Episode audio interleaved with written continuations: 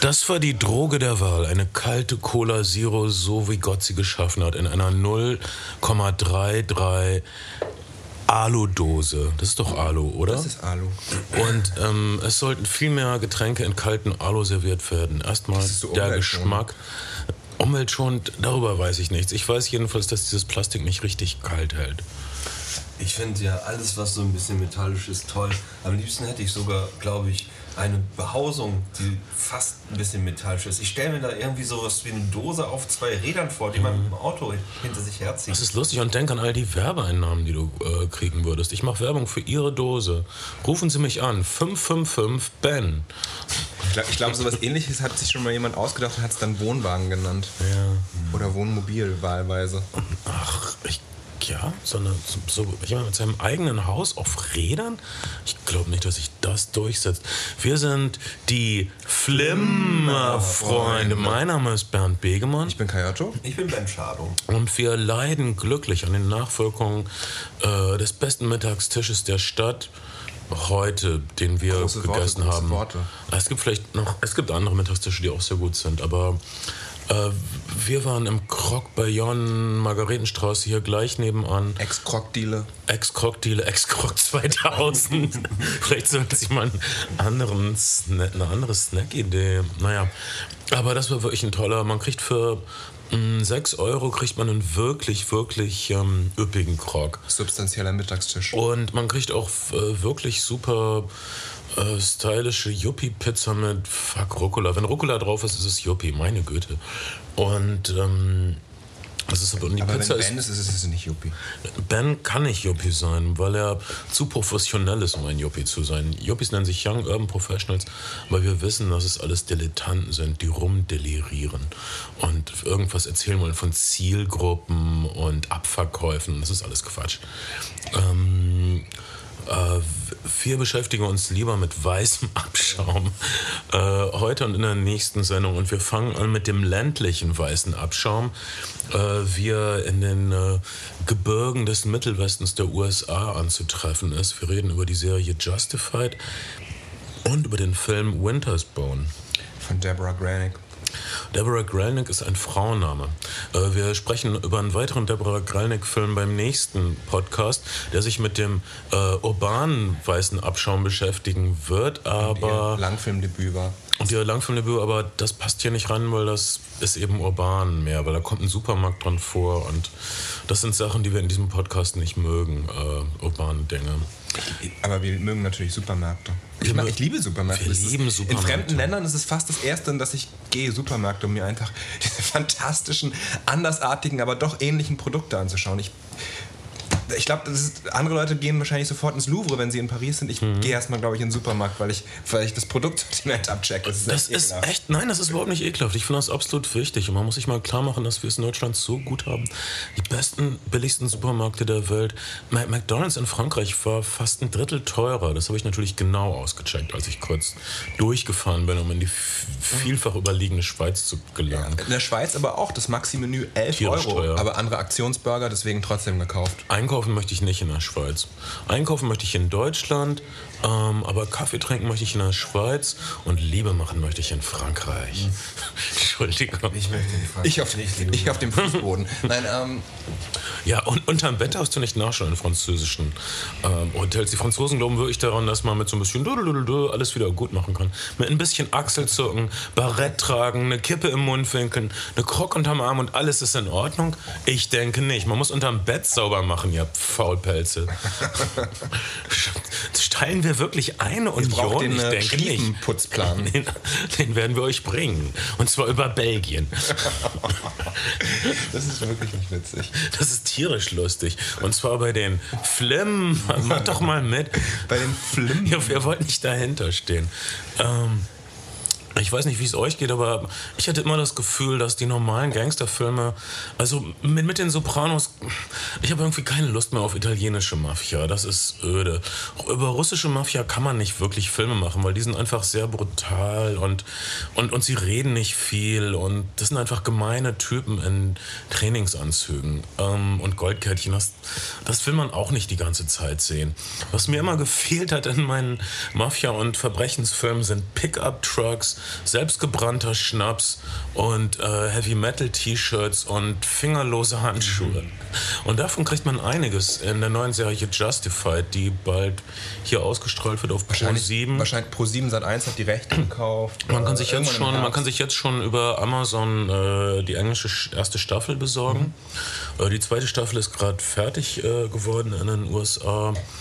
Und äh, Justified ist wirklich eine tolle Serie, ähm, auf die ich mich gestürzt habe, weil es ist die erste Fernsehserie, von der ich weiß, die auf äh, einem, einem meiner Hausheiligen äh, Elmore Leonard basiert, äh, den ich schon oft erwähnt habe, äh, was inzwischen vielleicht nur was ist für eine intellektuelle Wunde, die ich gespreizt habe vor der ganzen Welt Naja, zum Belächeln. Aber es ist, es ist tatsächlich auch eine der, der vier Formate, die Elmore Le- Leonard selber abgesegnet und für gut befunden hat.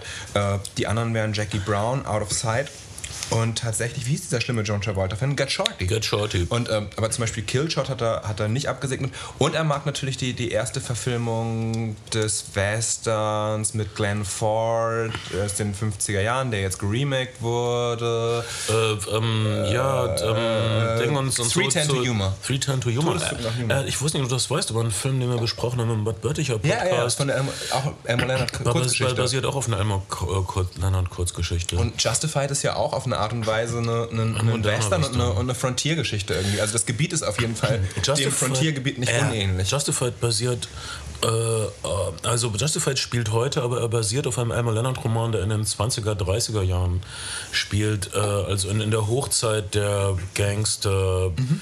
die durchs ganze Land gefahren sind, wie äh, Dillinger und so weiter. Ähm, er hat die Hauptfigur genommen, ein ähm, US-Marshal namens Raylan Givens, hat ihn in die Jetztzeit verbannt. Äh, der grobe, die grobe Handlungsstruktur ist, dass Raylan Givens aus den Ozark Mountains in, oder den Appalachen in, Appalachen in Kentucky. Ich verwechsel diese amerikanischen Gebirge in Ozark Kentucky ist stand. Winterspawn. Okay, ich habe die Mittelgebirge verwechselt, aber das ist typisch für Deutschland, wo es so viele tolle Mittelgebirge gibt. Wusstet ihr, dass es in Deutschland ungefähr 25 Gegenden nennen, äh, Gegenden gibt, die sich die so und so Schweiz nennen?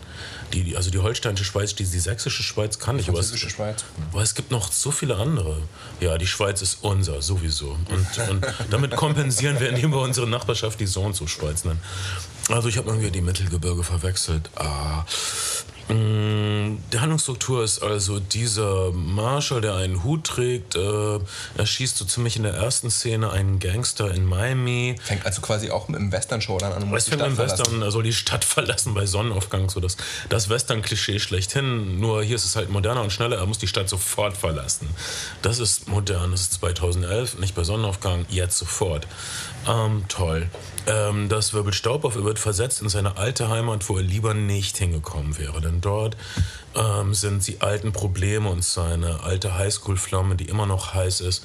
Und alte, seltsame Typen äh, und die ganze Palette von weißem Abschaum, äh, Gangstertum, was man sich vorstellen kann. Äh, weiße Faschisten, die schwarze Kirchen mit Raketenwerfer in die Luft jagen, äh, Schwa Schwarzbrenner, Meth-Dealer, äh, Mörder.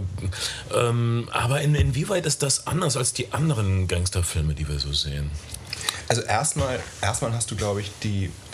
Das, wie, wie lässt man wohl Wittiness übersetzen? Also du hast, du hast auf jeden Fall das, was Elmore Leonard Charaktere ausmacht. Du hast, also wenn du, wenn du, wenn du Elmore Leonard im, im Dictionary nachschlägst, findest du unter cool wahrscheinlich Miles Davis und Elmore Leonard. Weil da wirklich diese, du hast wirklich diese, diese Dialoge, du hast diese Elmore Leonard Charaktere, die immer eine alte Schwäche mit sich rumtragen, die immer wieder pathologisch fast durchbricht. Und, und du hast diese Mischung aus hardboiled Männertypen mit, mit einem Witz, mit einem pointierten Witz. Also allein, allein für die Dialoge magst, du- magst du die Serie schon gucken. Und gespielt wird da, wird da von wird dieser Marshall von Timothy Oliphant, der in äh, Deadwood äh, den den Sheriff haben gespielt in, haben. in Deadwood. Und der, der äh, seinen, seinen Durchbruch hatte mit einem Film namens, einem kleinen Indie-Film namens Go. Äh, Und zwischendurch, übrigens, kennt, habt ihr High Life gesehen? Habe ich nicht. Ich habe ihn als, als ich habe ihn in Hitman gesehen und als Schurken. Okay. In, da war er kahlrasiert und durfte nicht so viel High, machen. High Life, super Empfehlung, spielt da ein Junkie, der aus dem Knast kommt und mit anderen Junkies, die alle noch drauf sind, einen Banküberfall plant. Also ein Haste-Movie, Cool. in dem vier Trottel, die sich hoch und heilig versprechen, natürlich nicht drauf zu, drauf zu sein, wenn sie den Überfall machen. Ach, hast du was genommen? Ja, ein bisschen was. nur, nur, nur, nur um die Nervosität. Und du? Super. Du bist auch drauf? da stellt sich also raus, alle sind bei diesem Überfall relativ stoned. High Life, Äh, guter Tipp, High werde ich Life, auschecken. High, High Life kleiner Haste-Film, sehr lustig. Ähm, Denn das ist, genau das, das ist genau das Element, was ich liebe bei, bei Justified, diese stumpfsinnige Brutalität. Ähm, Im Grunde ist es ein bisschen sowas wie Hillybilly Porn für uns steht da. Mhm. Wir sehen gerne diesen, das erste Mal, wenn wir einen ähm, Charakter, der glaube ich äh, Coover sehen, hatte ein Accept-T-Shirt und schmeißt eine tote Ratte auf das Auto des Sheriffs, nur um zu zeigen, dass er ein asozialer Widerling ist. Ähm, wenn unser Sheriff in Faustkämpfe gerät, verliert er manchmal. Also es ist nicht so, zum Beispiel bei 24 und bei deinen geliebten Italo-Western hatte ich immer das Problem, dass die Helden nicht verlieren können. Bei, bei 24, du weißt irgendwie, dass ähm, Jack Bauer einfach gewinnt. Äh, ähm, aber hier kannst du nicht sicher sein. In einem, in einem im Feuergefecht, Raylan Givens wird wahrscheinlich gewinnen, aber in einem Faustkampf, wir sehen ihn öfter mal verlieren. Was, was auch eine, eine, eine Parallele zu den Bud Böttiger Western ist, sind, sind glaube ich, und was auch Spaß macht zu sehen, sind die, sind die glamourösen Böse, Bösewichte, die gleichzeitig Held und Bösewicht haben so eine gemeinsame Wertschätzung füreinander. Also in der ersten Folge gibt es diesen, gibt es diesen weißen Rassisten, der das aus anderen Gründen auch noch macht, sein, sein, sein schmutziges Handwerk betreibt. Ähm, und die haben eine gemeinsame Vergangenheit im, im, im Kohlebergbau. Und, und du merkst, die sind, sich, die sind sich eigentlich recht ähnlich und schätzen einander auch auf eine Art und Weise. Das, das ist auch so. Du hast, du hast einfach irgendwie Bösewichte mit Farbe, de- denen Spaß macht zuzusehen. Äh, es gibt eine Menge Bösewichte und der Bösewicht, über den du sprichst, wird gespielt von dem fantastischen ähm, Walton Goggins, der übrigens einen Oscar gekriegt hat für irgendeinen Kurzdokumentarfilm, keine Ahnung. Und der einer meiner Lieblingscharaktere in einer meiner anderen vergessenen Lieblingsserien namens The Shield ist, wo er einen Vollidioten gespielt hat. Hier spielt er einen ich finde, für mich ist das der TV-Charakter des Jahres. Äh, Boyd Crowder macht eine ganz seltsame Reise durch. Von einem äh, arischen äh, Rassisten äh, zu einem religiösen Irren, zu einem Liebhaber, zu einem, äh, oh Gott, also, dass das Gute daran ist, uns, unser Held, äh, der, der Marshall, kann ihn nicht einschätzen. Und äh, also diesen Boyd Crowder Charakter und, und wir selbst sind immer, ich, ich war ehrlich überrascht über eine der Wendungen, die nicht unbedingt in Aktionen liegt, die Boyd Crowder macht, sondern über die in seinen neu gewonnenen Einstellungen liegt, die er äh, auslebt. Ähm, da ist einiges zu gucken hier und äh, Stärke von Elmer Leonard ist immer, dass er so ein bisschen Spaß dran hat, seine Charaktere aufeinander loszulassen, wie in einem Hahnenkampf und dass er die Technikalitäten äh, des Verbrechens darstellt. In seinen Romanen hast du drei, vierseitige Passagen, wo ein Typ nur darüber nachdenkt, wo er parken sollte, wenn er jemanden erschießt. Äh, das sind Details, die ich brauche und die mich wirklich interessieren. Elmer Leonard gefällt die Serie übrigens so gut, dass er jetzt wieder angefangen hat, Geschichten für den Charakter zu schreiben. Also dieser Charakter, viele Elmer Leonard Charaktere kehren in seinen Büchern wieder. Das heißt, es gibt manchmal nur eine Kurzgeschichte und dann gibt es einen Roman um, die Figur. Es gibt einen Roman und ein paar Jahre später gibt es einen neuen Roman, der die Figur eben fünf Jahre oder zehn Jahre oder 20 Jahre später findet. Und in dem Fall ist es tatsächlich so, dass, dass Elmer Leonard jetzt selber die Figur weiterentwickelt und neue, neue Geschichten drumherum schreibt, weil ihm die Serie so gut gefällt. Diese Serie ist voller Spaß und lustiger Zeilen, äh, lustiger Dialoge, wie zum Beispiel, Sie wollen mich doch nicht erschießen, Marshall. Ich habe schon Leute erschossen, die ich mehr mochte.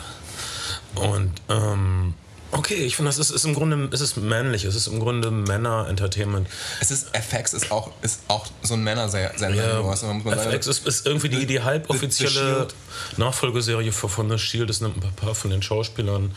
Ähm, es ist aber ein bisschen gewitzter als The Shield. Es ist nicht so absolut düster. Und äh, es gibt hier eine Menge Tod, es gibt eine Menge extrem guter Action, extrem gute Feuergefechte. Es ist gar nicht so leicht, ein gutes Feuergefecht im Fernsehen zu sehen heutzutage man sieht richtig so ähm, die Details. Also wenn er, mh, der Marshall wird also ges- gestellt in einem Haus, wie, er- wie er dann seinen Hut abnimmt äh, und sich vorher vorsichtig pla- platziert am Fenster. Da, da ist gedacht worden. Dass, also, du hast das Gefühl, du bist in einem richtigen Feuergefecht.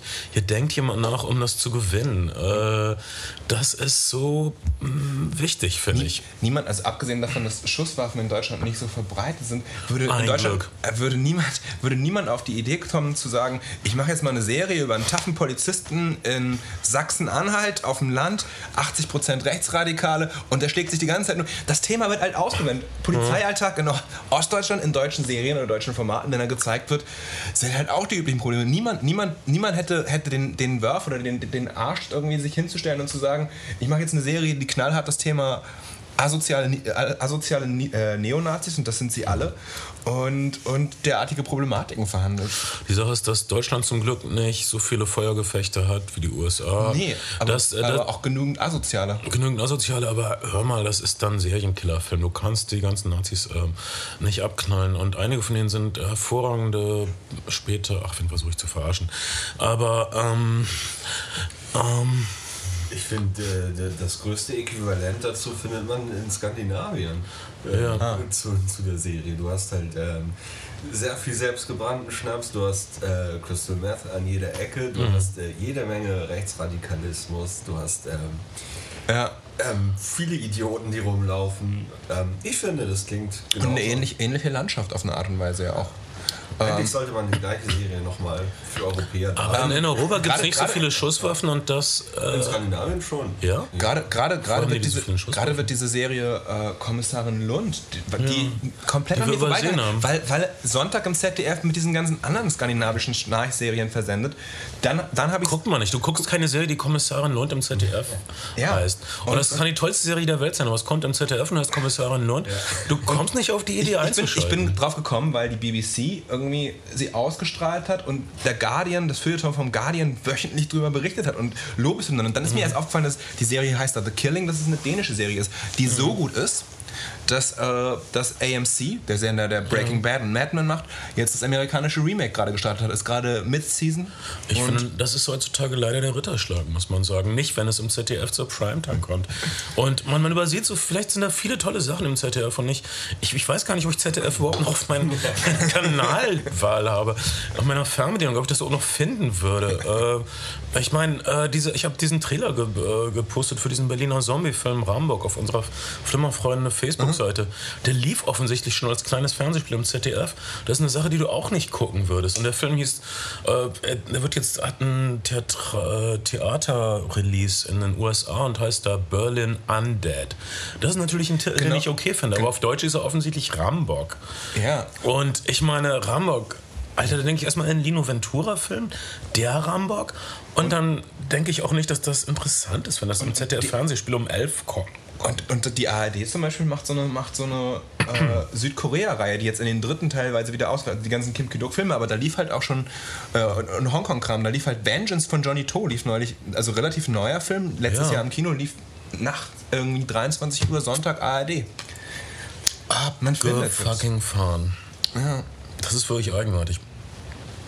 Justified wird auf Pro 7 laufen irgendwann, ne? Wahrscheinlich. Pro 7 oder Sat 1, ja. Ich sag, wenn ihr keinen deutschen, keine deutsche Synchronstimme braucht, äh, bestellt euch die erste, ich glaub, weiß nicht, ob es die zweite Staffel da auch schon gibt, äh, Nee. äh, auf Ebay äh, über England. Das ist so unglaublich Genau, wer die gut. zweite Staffel sehen will und, und legal sehen will, kann sich so äh, Guthabenkarten fürs, fürs amerikanische iTunes kaufen und dann kannst du dir das, die Folge Ja. aus dem amerikanischen iTunes holen. Und wahrscheinlich, vielleicht laufen sie hier auch vor schon auf Fox oder so. Ja, es, ähm, die, die, die Macher von, also wir, wir sollen uns nicht ähm, selbst betrügen, was Justify betrifft. Es ist kein, es ist, es, geht, äh, es passiert unglaublich viel. Es ist ein vielschichtiges Drama, aber es ist nicht so vielschichtig und tief wie, wie The Wire. Also es geht meistens um Leute, die illegal Drogen transportieren, die äh, Drogen verkaufen, die Drogen herstellen, aber du siehst zum Beispiel nie Drogenbenutzer, du siehst nie das Elend. Du siehst auch nicht wirklich die Verflechtung in die höchste Politik oder so. Du siehst Wie in Skandinavien, ich sag's euch. Skandinavien. Und, ähm, Ein Grund mehr, da nicht hinzuziehen. Erstmal sind das alles sowieso rassistische Monarchisten dort. Und dann, naja, ich meine, irgendwann wird jemand mal einen Film machen. Wahrscheinlich gibt es einen Film über die Baseball-Einheit, die wahrscheinlich Olaf Palme umgebracht hat. Das war so ein Spezial, Spezialpolizei-Rollkommando in Stockholm. Es gibt, äh, ich glaube, zwei bis drei Filme über die Ermordung Olaf Palmes, auch schwedische TV-Filmproduktionen, die unterschiedlichsten Verschwörungstheorien nachhängen. Ich weiß nicht, ob Ich sage, es war die Baseball-Einheit. Und sag, Olaf Olaf Palmer wollte die aus. Die Handballer, okay. die Handballer bringen mich um mit ihrem langweiligen Sport. Oh nein, das ist so dramatisch, weil Entscheidung in letzter Sekunde. Ja, leck mich. Ähm, äh, also hier ist es, äh, Justified ist also, will nicht dieser Riesenabriss äh, der Gesellschaft, wir sind wie Charles Dickens, wie, wie The Wire sein. Äh, das, hier ist es einfach Polizisten gegen Bösewichte äh, die ganze Zeit und die Leute, die mit ihnen eng zusammenhängen und eine Menge guter Sex, wenn ich das mal so sagen darf. Eine Menge interessante Sachen auch, deshalb konnte der Film, die Serie auch Frauen gefallen. Äh, äh, Männer- und Frauen-Interaktion, die interessant ist, was Männer bereit sind für Frauen zu tun. Äh sehr viel Subtilität in den äh, Schauspielleistungen. Zum Beispiel äh, wenn äh, die Ex-Flamme des, des Sheriffs. Äh, deshalb muss man es echt im Original sehen, weil, weil wie sie ihre Stimme moduliert, wenn sie äh, ihn überzeugen will und dann sagt sie so verführerisch, äh, sie steht mit ihm auf der Veranda und sagt, wieso kommst du nicht rein und wir sprechen drin drüber und dann sagt er, nee, ich möchte nicht. Und dann auf einmal in ihrem nächsten Satz ist sie, ja, dann, äh, dann müssen wir da auch nicht drüber sprechen. Dann ist ihre Bitterkeit, ihre Enttäuschung, all die Jahre äh, innerhalb von einem Satz, das ist toll, das ist äh, recht subtil und ähm, hebt diese Serie ein bisschen hinaus über normalen Krimi-Trash sowieso und macht das wirklich zu einer gelungenen Elmer Leonard-Adoption äh, im Geiste. Ja, auf jeden Fall. Aktuell finde ich fast, also ich habe keinen kompletten Überblick über alle amerikanischen Serien. Ich habe noch eine Serie mit dem, mit, dem, mit dem Sohn von Tom Hanks gesehen. Hast du die auch gesehen? Und dem, mit und dem Colin Bradley, Hanks? Bradley Whitford, dem, dem Colin Josh Hanks oder noch mehr so, oder? Nee, Colin Hanks, glaube ich. Sons of Anarchy? Ah, Vielleicht? Nee fuck, ich komme nicht den Namen. Bradley Whitford spielt, den, spielt, spielt so einen Ex-Polizisten, also nein, spielt einen Polizisten mit mhm. Alkoholproblem, der nur noch im Dienst ist, äh, weil er irgendwann mal den, den, den, den, den Gouverneur gerettet hat. Und die Geschichte erzählt er halt immer, immer irgendwelchen mit 40er Zeuginnen, die er versucht danach gleich direkt flach zu legen, was ihm auch bisweilen gelingt. Mhm. Ähm, es Klingt ziemlich total sympathisch. Ja, ziemlich clownesk, also wirklich absurd clownesk. Ähm, mm, du weißt nicht, wie sie heißt. Ich weiß nicht, nichts, man, man, man kann nicht alles wissen. Ähm, Dafür sind äh, wir wirklich nicht da. Tim, Timothy Oliphant ist äh, in Justified viel sexier als in Deadwood. In Deadwood mhm. war er halt sehr. Also, also hier kann er eine volle Performance geben. Er nimmt seinen Deadwood-Charakter und macht ihn sexy. Er, ist, er, hat wirklich männliches Flair, die Art, wie er geht. Ich habe echt eine schwule Fixierung auf ihn. Ich möchte auch so ein Mann sein irgendwie. Er ist äh, wirklich ritterlich. Ähm, er ist aber auch sehr verletzt. Sein Vater ist ein Arschloch. Sein Vater versucht ihn zu erschießen. Das muss, muss man sehen, um es zu glauben. Wusstet ihr, dass Timothy Oliphant für einen äh, Los Angeles Radiosender, Indie-Radiosender in der Morning Show, die von, von dem äh, Bassisten der Vandals also die Vandals, kennt ihr die hm. Vandals? The Vandals, Punkband, äh, bekannteste Platte oder, oder, beste Platte vielleicht, Hitler Bad, Vandals Good. Mhm. Ähm, moderiert wird. Und, und Timothy Oliphant hat dort zwei Jahre lang jeden Morgen die, die, den Sport gemacht und wurde dann immer angerufen und hat einfach so Sachen aus der, aus der Sports-Section der LA Times vorgelesen. Und das Wetter hat immer David Lynch gemacht. David, Lynch, David Lynch, hat immer angerufen, auf einen Anrufbeantworter gesprochen und hat, hat gesagt, wie das Wetter, oh, it's 75 degrees, it's a light breeze, egal wo er war, wenn er gerade in Venedig war, hat mhm. er halt von da das Wetter gemacht. Also eigentlich ziemlich wenig, ziemlich wenig Mehrwert. Aber David Lynch hat immer einmal am Tag das Wetter auf dem Anrufbeantworter gesprochen und Timothy Oliphant zwei Minuten am Cellphone oder, oder am, am, Handy oder am, am Festnetz äh, die, die, den, den, den Sport. Zwei Jahre lang. Was für ein toller Radiosender irgendwie. Unsere freien Radiosender-Kombinate sind ja nicht so. Die sind immer so, ja, jetzt kommt eine Platte von, ach, das geht gerade nicht. Äh, da muss ich ein bisschen überbrücken. ähm. Das ist schon, glaube ich, ein kommerzieller Radiosender mit einer, mit einer musikalischen Indie-Ausrichtung einfach. Aber, aber ja. Unsere, unsere kommerziellen Radiosender sind aber häufig auch echt ein Die sind noch schlechter. Die sind noch schlechter. Ich- Also die Morning, Morning Shows im deutschen Radio gehen gar nicht irgendwie. Diese hysterischen Koksfressen, die dann, die sich überhaupt nicht interessieren für die Anrufer, das nervt mich. ja, jetzt haben wir so und so, ah, du wohnst auf dem Bauernhof, ne, so, ne, ja, schön, und hier kommt, okay, wie gefällt dir denn? Nein, nein, Antwort interessiert mich nicht. Und jetzt kommt ein Radiomischspiel, weißt du die Antwort? Ich weiß ja auch nicht mehr, völlig egal.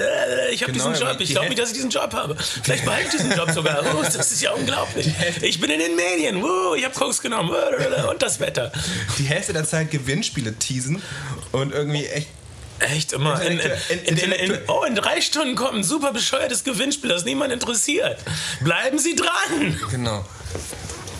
Und nach der Mann, Werbung ich habe ich dann auch. Tickets für Reinhard May. Echt? Das ist zu hip für einen deutschen Radiosender, meiner Meinung nach. Aber, aber Morningshows im deutschen Radio sind einfach. Nein, also im du möchtest immer woanders sein. Du möchtest woanders Es sein. ist nicht witzig und es ist Mhm. traurig. Aber wahrscheinlich ist die Arbeit der meisten Leute, also den, der die meisten Leute nachgehen müssen um diese Zeit, wenn sie diese Morningshows hören, Mhm. einfach auch genauso traurig und trostlos. Ja, okay. Äh, abschließend, was, was gefällt mir an Justified? Das, ich glaube, es ist, äh, es ist ein bisschen Hillybilly-Porn. Es ist eine Welt, in der wir nicht wirklich sind, in der wir uns nicht bewegen, aber äh, menschliche Verhaltensweisen werden auf, äh, auf, auf die Spitze getrieben, kann man sagen. Diese Menschen haben nie gelernt, sich zurückzuhalten oder sich zu benehmen oder sie haben keinen Sinn für Manieren und Etikette. Das ist wundervoll zu beobachten. Also wie man hat manchmal ein bisschen so diese ausgerechnet Alaska Picket Fences äh, Arten von pittoresken Details. Zum Beispiel die Polizisten müssen irgendwo vorbeikommen, weil jemand seinen Fußfesselalarm ausgelöst hat. Das ist deshalb, weil, weil seine Frau ihn dazu verdonnert hat, im Wohnwagen außerhalb des Hauses zu schlafen, was den Fußfesselalarm ausgelöst Und hat. es ist ein bisschen, es ist ein bisschen auch, das ist in Winter's Bone noch mehr der Fall. Alles ist miteinander verstrickt. Also du hast, ich will, ich will nicht sagen, dass, dass die Gegend das Südafghanistan der USA ist, aber, Wahrscheinlich, ja. aber, aber du hast so, du hast so teilweise clanähnliche Strukturen in Winter's Bone ganz extrem. Und du hast, du hast wirklich so ein, so ein ähm, Das ist Wild-West-Gefühl, ja. weil, weil, weil die Polizei eigentlich niemand Ja. so richtig ernst nimmt. Also Man nimmt die Polizisten, also es- es wird ganz komplett klar- respektlos. Du Ja. schießt halt mit Maschinengewehren auf Polizisten und, und Pol Polizei und, und Verbrechen koexistieren. Die Polizei wird geduldet, das ist so der Eindruck. Die Polizei passt auf, dass sie niemand zu sehr in den Karren fährt. Aber es ist klar, dass das Land, äh, dass diese Gegend in der Hand von wirklich bösen, wirklich fähigen, machtbesessenen Patriarchen und in der zweiten Staffel Matriarchen ist. Äh, das ist, da passiert eine Menge Böses. Ich, ich finde auch wundervoll zu sehen, wie äh, äh, abrupt und impulsiv, dumm und brutal die Gangster handeln teilweise. Wenn ein Typ in so einen Laden kommt, ich brauche eine Skimaske und äh, festes Klebeband und einen Müllsack und eine Schaufel. was, was soll der Verkäufer dann denken?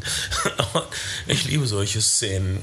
Und ähm, naja, davon hat man hier einiges. Und ähm, es ist völlig klar, dass nur ein Marshall, der bereit ist, äh, einen Justified Kill auszuüben, hier bestehen kann und äh, also eine berechtigte Erschießung. Wie gesagt, ich, ich bin gegen sowas, ich bin für den Rechtsstaat, aber im Rahmen einer auf Emma Leonard basierenden Fernsehserie äh, bin ich voll dafür und habe irgendwie schwule Anwandlungen für den Helden. Das musste ich gestehen. Also, mh, Justified ist im Augenblick meine Lieblingsserie, aber ihr könnt vielleicht E-Mails schreiben und mir helfen mit euren sanften Worten. Wir sind ja alle in einem Alter, wo man denkt halt irgendwie, egal was der Anlass für eine Erektion ist, Hauptsache überhaupt noch Erektion. Ja, wirklich. So. Oder, oder eine Aussicht auf eine super Mitspielerektion in drei Stunden. Tut mir leid. Ver ver verlassen wir dieses Macho-Gewürge, ich kann es nicht anders nennen, und ähm, schauen wir uns doch mal an, wie, die, wie eine ähnliche Welt durch die Augen einer jungen Frau aussieht. Wir kommen zu dem fantastischen Spielfilm Wintersbone, der kurz äh, in den Kinos lief, der der Hauptdarstellerin Jennifer Lawrence eine absolut verdiente Oscar-Nominierung eingebracht hat und der der zweite Langfilm einer mir bis dahin unbekannten Regisseurin namens Deborah Grelnick ist. Wirklich, auch, wirklich auch unbekannt, weil sie offensichtlich eine, eine, eine eher, eher voriges Öre komplett Indie war. Du hast irgendwie, also es ist nicht direkt Mumblecore, sondern es sind schon, sind schon so, äh, spielt schon in, in einem ähnlichen Milieu, zum Beispiel auch wie Wintersbone auf eine Art und Weise. Und Wintersbone auch, also ich habe ich hab so Rohmaterial vom Wintersbone gesehen. Auf der Red gedreht wurde, ziemlich entsättigt. Das ist ja irgendwie bei diesem ganzen Digital-Drehkram. Da, da hast du meistens noch kein... wurde auf einer Red-Kamera gedreht. Ja. Ich habe es im Kino gesehen, das sah super aus. Ja, Red-Sachen sehen ja auch super aus, aber ich habe halt die, die, es gab eine andere Eröffnung erst, die gedreht wurde, hast du gesehen, die ursprüngliche Indie-Eröffnung war mit Nee. deutlich weniger äh, Production Value gemacht und einfach durch das Grading, also das Grading heißt die Farben anfassen und so, hat der Film wirklich einen fantastischen Look bekommen. Also der Film ist mit einem ganz, ganz kleinen Team halt in der Gegend gedreht worden. Es, wurde, es wurden halt für alle möglichen Jobs, also so größere Rollen selbst wurden von, von Fabrikarbeitern, die da in der Gegend waren, die in der Holz, im Holzwerk gearbeitet haben, übernommen. Und äh, die, die, die, Leute haben einfach mit angepackt. Du siehst irgendwie, wie die Regisseurin selber Kulissen durch die Gegend trägt und so. Also wirklich, wirklich eine, eine astreine Indie-Produktion. Die Regisseurin hat sich, glaube ich, auch ziemlich äh, eingefühlt in das Szenario. Sie, sie hat gelebt in der Gegend, sie hat gewohnt in diesen Häusern.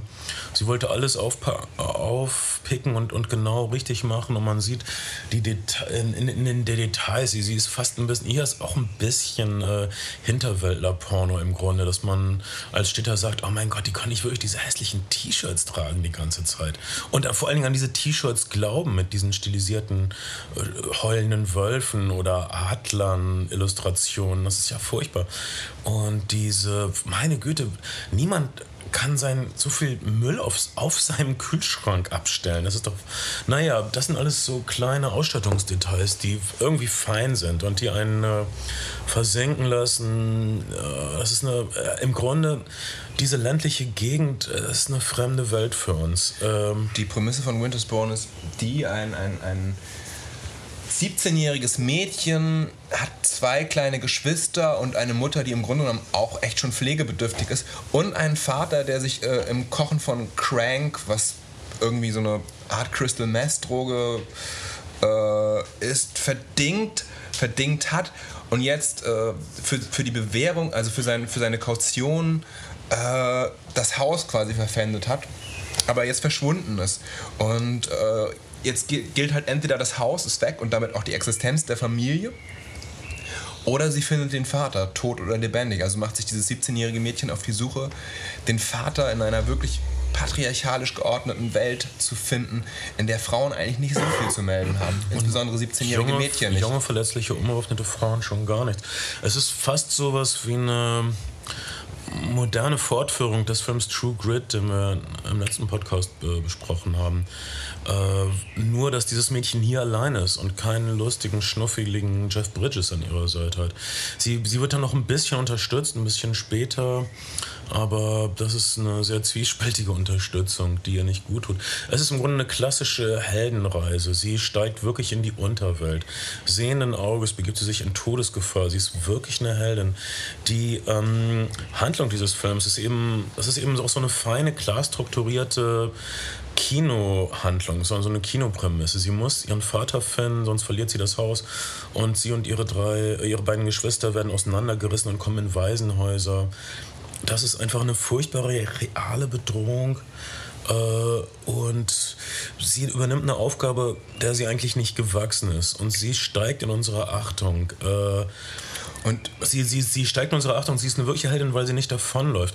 Eine wirklich äh, entscheidende Einstellung ist ganz am Anfang. In ein paar Sequenzen, da in ihrer Schule gibt es paramilitärische Drill-Hobbygruppen. Und sie war wohl Teil davon. Sie, sie, sie schaut durchs Fenster und mit welcher Sehnsucht sie auf diese ähm, marschierenden Teenager guckt, die Holzgewehre präsentieren und so weiter.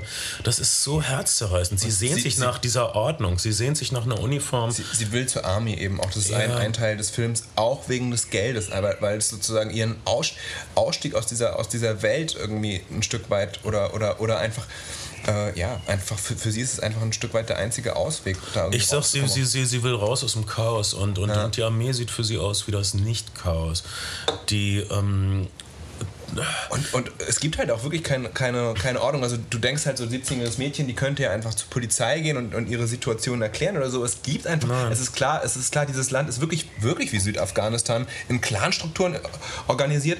Und die Polizei, das wird auch an einer Stelle ganz deutlich, hat nichts zu melden, beziehungsweise ist in diese Clanstrukturen eingebunden und spielt das Spiel sogar mit. Also es gibt einfach Leute bei der Polizei, die den Tod ihres Vaters mit zu verantworten oh, haben. Oh, kein Spoiler, jetzt hast du ein bisschen gespoilert. Ah, ja. ähm, naja, aber es ist relativ früh ersichtlich, dass der Vater nicht mehr am Leben ist. Das ist wirklich relativ ja. früh im Film ersichtlich. Also wir wissen nicht genau, was mit ihrem Vater passiert ist. Sie findet, äh, sie findet raus, was mit ihm passiert ist. Sie, äh, sie begibt sich an eine, sie begibt sich in dieses dunkle Traumland in ihrer Nachbarschaft. Äh, man spürt die Kälte, man, man spürt die physische Bedrohung, äh, die Feindseligkeit, äh, auf die, die ihren Nachfragen begegnen.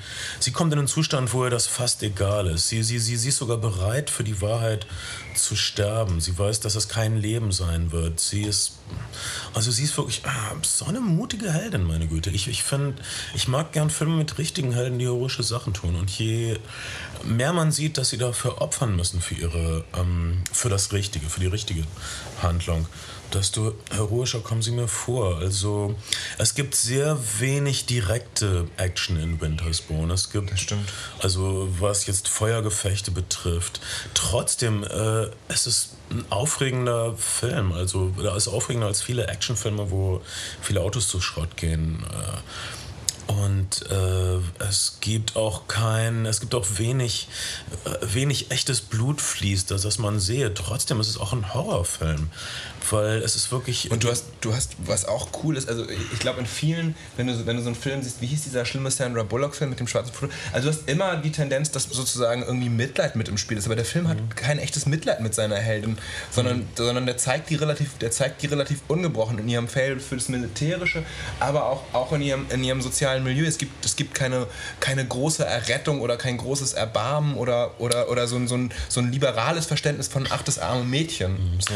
Ich würde äh, sie, hier hast du ein Mädchen, was, was praktisch nie behütet war, was, was sehr früh, war, was kein Kind sein dürfte, was nie beschützt wurde. Sie musste andere beschützen. Sie musste ihre eigene Mutter beschützen, meine Güte. Und ihre beiden kleinen, wenn du sagst, Fibel fürs Militärische, ich finde, die Regisseurin macht es ziemlich klar, dass sie kein Militärfreak ist. Ja. Sie sehnt sich nach einer Ordnung, sie sehnt sich nach einer festen Struktur. Äh, sie, Und nach einer Perspektive. Ja, die, die, Regisseurin zeigt, dass ihr Leben praktisch also, wirklich Chaos ist und bedroht ist, ständig.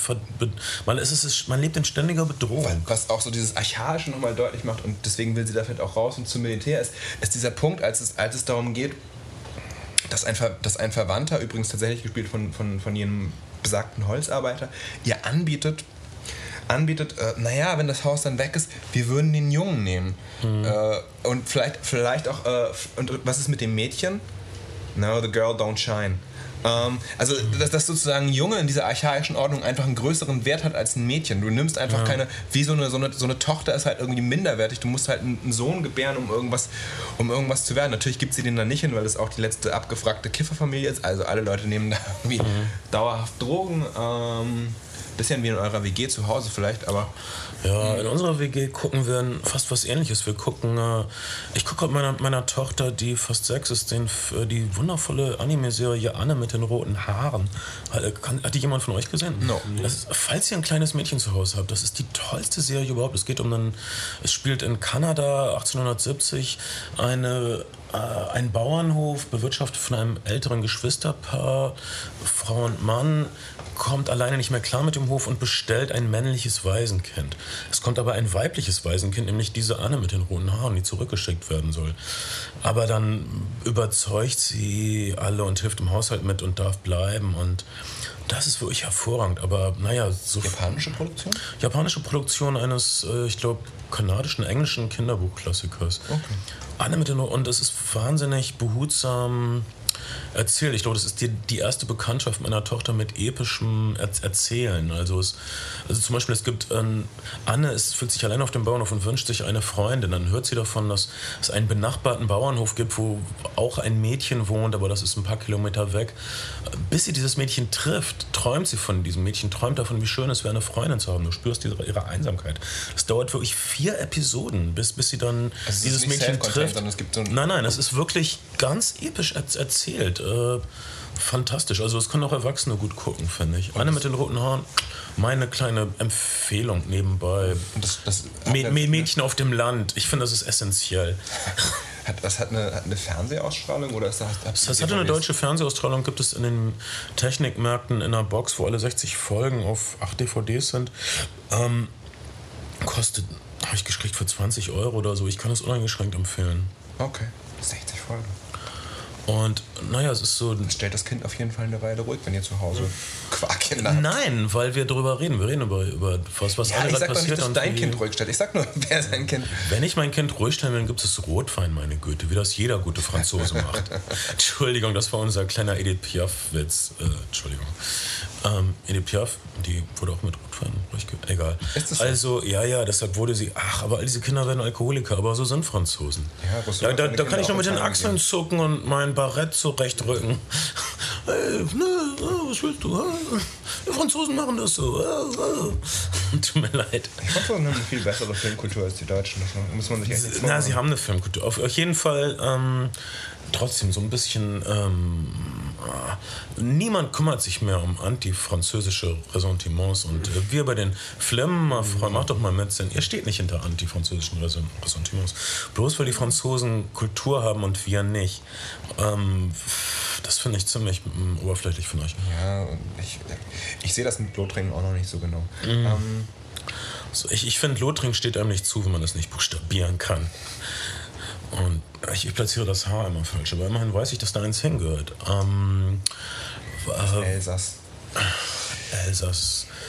Ähm, Tomi Ungerer kommt von daher, ne? Wer? Toni Ungerer oder Tomi Ungerer, ich weiß nicht, der Typ mit den, mit den fickenden Fröschen, äh, der, der zeichnet Ficken, egal. Oh, wa- ist, der, ist der, der, der Shit auf YouTube momentan übrigens Affen, die sich von Kröten blasen lassen. Oh Gott. Wenn ihr, wenn ihr, wenn ihr Toad und Monkey eingibt, wenn- es scheint wirklich, ich weiß nicht, ob, das, ob das, Affen können sich was abgucken. Also es gibt da diese, diese, diese Primaten, die Frösche oder also die Kröten fangen und dann mit dem Finger so im Mund rumschauen und sie sich dann, sich dann, sich dann über den Mund, also, na, ich glaube, Das ist ja unglaublich. Amphibien brauchen eine Menge Eiweiß, die sozusagen wirklich äh, Kröten als Sextoys missbrauchen. Ich glaub's Davon gibt es mehrere Videos auf, auf YouTube. Wahrscheinlich schmeißen mittlerweile auch asoziale Studenten Kröten einfach in Affengehege, um die Kamera was, drauf zu halten. Sowas hat Jim nie gezeigt, aber das, das, ich dachte, das härteste dann. Ich, ich habe mir neulich ein YouTube-Video mit einer masturbierenden Katze gesehen, das war auch cool. Weil, weil, weil man gesehen hat, wie die, die hat sich so einen runtergepellt. Zuerst mit der Foto, ich hoffe, sie hatte die Krallen nicht ausgefahren. Dann haben wir das selbst für mich zu kinky. Und dann ähm, hat sie sich selbst geleckt und dann sieht man, wie sie so zittert. Und ich fand das schon ein bisschen. hm, Ja, ich meine, dann- ich, dann ich, top ich, ich, Affen- ich habe es erst. Affen und Kröten Ich, ich habe es so sieben, acht. Mal gesehen und dachte, das ist doch ein bisschen üppig. Und dann habe ich es nochmal gesehen. und dann habe ich was gefühlt. Entschuldigung. Ich bin nicht so schlimm, wie ich mich immer darstelle. Ich bin ein netter Kerl, wenn er mich näher kennenlernt. Was bald sein wird. Ähm, Entschuldigung. Entschuldigung. Wenn ihr 50 Euro über habt und ein bisschen Zeit. Sexualität ist ein starker Faktor in Justified, aber nicht wirklich in ähm, Winter's Bone. Es ist eher äh, Teil des Bedrohungsszenarios. Äh, äh, es steht auch immer, es ist irgendwie klar, dass, den, dass der Heldin was, was Schlimmeres passieren würde als Vergewaltigung, ähm, wenn sie was Falsches tut. Und äh, ich, ich finde Winters Bonus irgendwie wirklich klasse. Ich glaube, es ist ein kleines Meisterwerk. Äh, kaum eine überflüssige Einstellung drin. Äh, die Geschichte hält. Äh, es, es, geht immer vorwärts. Ähm, wir sind da mit der Heldin. Äh, wir kriegen Einblicke in diese uns völlig fremde Welt. Ähm, Ja, diese, ja, es ist schon irgendwie so, so, so eine Regionalismusgeschichte, aber es ist irgendwie, das ist wirklich, also an diesen Platz zu kommen, ist wirklich, man denkt halt so, das ist das weiße Amerika und, und, und offensichtlich, offensichtlich gibt es so, wenn das Haus weg ist, hat die nicht. Also offensichtlich gibt es keine Anlaufstelle. Du denkst halt irgendwie, Ja. die muss doch zum Jugendamt gehen oder so. Also, die haben sowas nicht da. nicht für ich. Also, Also also muss nicht, sagen. Ich meine, ohne, ich meine, du, du redest darüber, dass man Sachen hier nicht macht, äh, solches, aber das ging nicht. Zum Beispiel Breaking Bad konntest du nicht in Deutschland drehen, weil wir äh, eine Versicherungspflicht haben. Und niemand hätte, ich meine, Breaking Bad passiert nur, weil der Typ keine Krankenversicherung hat. seine armen Angehörigen nicht behandeln lassen kann. Und äh, in Deutschland würden diese Leute nicht sterben und die Chemielehrer müssen definitiv keine Drogen äh, herstellen. Tun sie natürlich trotzdem. Aber sie müssten es nicht. Das ist der Punkt. Deutsche Lehrer sind so reich, wenn irgendwo irgendjemand entführt wird, irgendwo auf der Welt, dann ist ein deutscher Lehrer dabei, weil die viermal im Jahr Fernreisen machen. Also deshalb äh, eine Serie über einen angepissten deutschen Lehrer, hm, das, äh, weswegen sollte der angepisst sein? Ich Weil meine, er, weil er in Berlin, weiß nicht wo, arbeitet und Stimmt. eine etwas schwierige Klassenzusammensetzung hat. das, das wäre dann unser Ghetto-Porno. Äh, Gab es bestimmt auch schon in einer oder anderen Form, aber ähm, Aber auch da, ne, guck mal, also wenn du, wenn du an deutsche Lehrer, also mir fällt da unser Lehrer Dr. Specht ein oder, oder so lustige Internatsserien. Du hast einfach, du hast einfach, es gibt ja, ich, äh, wenn ihr, wenn ihr, es gibt, ähm, wie heißt denn das, Drehbuchtaxi.de, da gibt es, da gibt es die, äh, Dreh, da gibt es sozusagen eine Prämisse für, oder für, für Drehbücher von Fernsehfilmen der Haupt-ARD-Produktionsfirma Degeto. Und da steht sowas wie, äh, die Themen sollten die Zuschauer in eine gute Stimmung versetzen, die Helden sollten sympathisch sein, die Geschichte sollte einfach zu verstehen sein, sollte nicht komplex sein, es darf keine gebrochenen Charaktere. Und das ist, das ist eine Richtlinie für, für, äh, Kinder. Nee, für, für, für, für, für Primetime-Fernsehen, Ja. öffentlich-rechtliches ARD. Das muss man sich mal, das, also Geht- das sind geht Leute kacken. dafür Zeit, dafür. Geht kacken. Ihr, ihr, ihr bombt uns kulturell zurück in die Steinzeit, ARG, die Ghetto. Ihr, ihr habt es nicht verdient zu senden, das ist meine Meinung. Jetzt kriege ich nie einen Job beim Fernsehen, ne? Ist doch wahr. Fernsehen, ihr, ihr erfüllt euren demokratischen Auftrag nicht, der darin besteht, das Leben unserer Gesellschaft zu begleiten und den Diskurs und die Diskussion zu fördern. Das heißt nicht, dass wir wieder die 70er Jahre haben müssen, wo irgendwelche Pro Auch gut, auch, auch gut bitte keine, keine deprimierenden Stoffe, wie es das ZDF bisweilen tut. Steht auch, da? Steht da. Drehbuchtaxi.de. Drehbuch. Nein, das ist, das ist das, die, haben, die, haben diese, die, haben diese, die haben diese Richtlinien, die Produktionsfirmen einhalten müssen, wenn sie für die Degeto einen TV-Film drehen. Genau, dreht doch noch einen Hansi Hinterseher-Film, wo die Liebe wohnt. Äh, dreht doch noch einen Hansi Hinterseher-Film, wo, er eine, äh, wo er ein runtergekommenes Hotel übernimmt und das wieder aufmotzt. Und auf einmal kommen dann die Leute aus der Stadt und finden ihr inneres Mojo wieder in den Bergen, ihre Seele und, Und Hansi, Hinter- Hinterseher. Hansi, Hansi Hinterseher ver, verliebt sich auch noch in, in die Tochter des wahrscheinlich verstorbenen ehemaligen Besitzers. Der, und dann sieht man, dass sie aber noch eine Erbschaft hat, von der sie nichts wusste. Uh, toll. Oh, das würde ich gerne nochmal sehen. Seid ihr bescheuert? Wir sollten Drehbuch für die ARD schreiben, das ist besser bezahlt als der Job, den wir jetzt machen. Ähm, wir könnten tausende Drehbücher für die ARD schreiben. Ich glaube nicht, dass sie die mm, Umschläge öffnen würden. Was ist das, Ben? Das ist eine Katze. Mach mal. Ich kann das. Oh, super. Das ist die masturbierende Katze aus dem YouTube-Video. Das Wow. ist eine Katze in einer kleinen Dose. Fantastisch. Die Katze, ne? Du, das ist totale Tierquälerei. Das ist eine, wirklich eine äh, 5 Mark Stück große Dose. Wie kann man da eine Katze reinkriegen? Das da ist echt. Tierquälerei. Und zynischerweise sind draußen noch äh, Bilder von freispielenden Katzen drauf. Ja, als ob das so lustig wäre, in so einer Dose leben zu müssen. Mann, ey. Oh. Ähm, tja, mit einem ähm, herzlichen Miau ähm, klingt unsere Sendung über weißen ländlichen Abschaum aus. Haben wir noch irgendwas zu sagen? Ich habe Schluck auf. Cola ist auch alle. Ich glaube, ich muss zwei Liter Wasser trinken. Gutes deutsches Wasser. Alles ist besser in Deutschland. Bis auf die Populärkultur. Bis auf die Fernsehsendungen. Die Fernsehsendungen, die gut sind, siehe diesen Berliner Zombie-Film, sieht man nicht, weil sie irgendwo versteckt im ZDF laufen und einen Titel haben, der nicht auf Zombies hinweist. Ups, oh, dieser Schluckauf wird immer schlimmer. Ich glaube, ich brauche auch so einen, so einen Coach, der mich auf, der mich auf das. Es gibt in den, in den USA gibt es jetzt so. Oder es gibt Internetanbieter, die einfach alles aus allen 50 Kanälen, was zur Primetime läuft, so in kleinen Bits zusammenschneiden. Dann kannst du dir einmal das gesamte Fernsehprogramm des vorigen Abends in zwölf Minuten angucken. In den, in den besten Szenen. Also gibt es, habe ich, hab ich irgendwie, habe ich auf, über OV Guide ge- gefunden. Das ist so ein, wirklich so ein, so ein Zusammenschnitt. Du hast halt irgendwie die, best, die, die, die zwei witzigsten Momente aus der Oscar-Verleihung, dann hast du irgendwie alle fünf Primetime-Serien auf ihre fünf lustigen Momente irgendwie reduziert oder auf ihre fünf guten Momente, entscheidende Momente. Du guckst also so 15 Minuten und bist up to date damit, was am Abend vorher im Fernsehen gelaufen ist. Das ist in Deutschland wahrscheinlich nicht so entspannt und du würdest keine 15 Minuten rauskriegen. Wahrscheinlich Oh, nicht mal fünf Christine Minuten. Neubauer hat eine Finca auf Mallorca geerbt und sagt dann sowas wie, na na, Sie wollen mich wohl verführen. Oh Gott. Das ist dann der humoristische Höhepunkt des Abends. Hier wie da geht Kang. Echt, boah. Oh, ich schäme mich, ein Deutscher zu sein. Wegen der ostdeutschen Nazis und wegen der deutschen Fernsehfilme. Das hätte Aber ich nicht mehr wegen der dürfen. deutschen Fernsehfilme. Nein, stimmt, nein, wegen der ostdeutschen Nazis. Ja, ich weiß nicht. Die westdeutschen Nazis sind wenigstens elegant, das habe ich wirklich gesagt. Ich meine, ich meine es nicht so. Ich meine es nicht so. Sie sind auch nur elegant verglichen mit den ostdeutschen Nazis. Aber sie sind natürlich nicht elegant. Worauf ich hinaus will, ist, ich sage manchmal Sachen nur dann, um sie, um sie gesagt zu haben und um uns irgendwie unseren... Um dich irgendwie zu platzieren. Um- Ein bisschen ja. edgy, wie ich, man sagen ja, würde. ich will edgy sein und ich will, dass wir unser rotes Ausrufezeichen nicht verlieren neben den iTunes-Podcasts. Das, das, das dürfen nämlich nur Erwachsene hören, Kids. ähm, tja, ich, ähm, aber wir sind weißer Abschaum, das soll ich sagen. Deshalb ähm, Aber der Schulhof steht hinter uns. eine bestimmte Art von Schulhof, eine bestimmte Art von Gegend in Berlin-Wedding.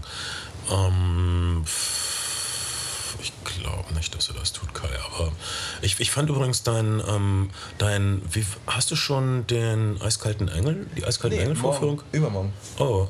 oh, das ist vielleicht ein bisschen spät. Äh, dein Text zum, für, die, für das Eiskalte Engel-Screening war so Popliteratur. Ich weiß nicht, ob du meine Anmerkung gesehen Ja, hast. vielen Dank. Sehr, ich habe mich sehr gefreut. Was für ein Stilist du wirst, nur durch die Klappentexte zu deinen Veranstaltungen und unseren Shows. Du bist so. Echt, wirklich. Das ist wirklich ein super Stil, den du da fährst. Dankeschön. Ich, äh, wenn es ein Verlag hört, ich könnte den Vorschuss, also für mein Buch, das dann demnächst in zwei Jahren kommt, gut gebrauchen. Und, aber du würdest das Buch, um das noch klarzustellen, nur schreiben, wenn es wirklich einen Vorschuss gibt. Du würdest dich nicht gern sinnlos irgendwie verausgaben hier für, für die Literatur, in Anführungsstrichen. Ich, aber wenn, wenn, wenn es ein Verlagsagent hört, ich, für Vorschüsse bin ich sehr offen. Sind wir alle eigentlich. Ja, gebt Kai Geld. Er mh, hat sein äh, Ohr auf dem Schienenstrang der Zeit.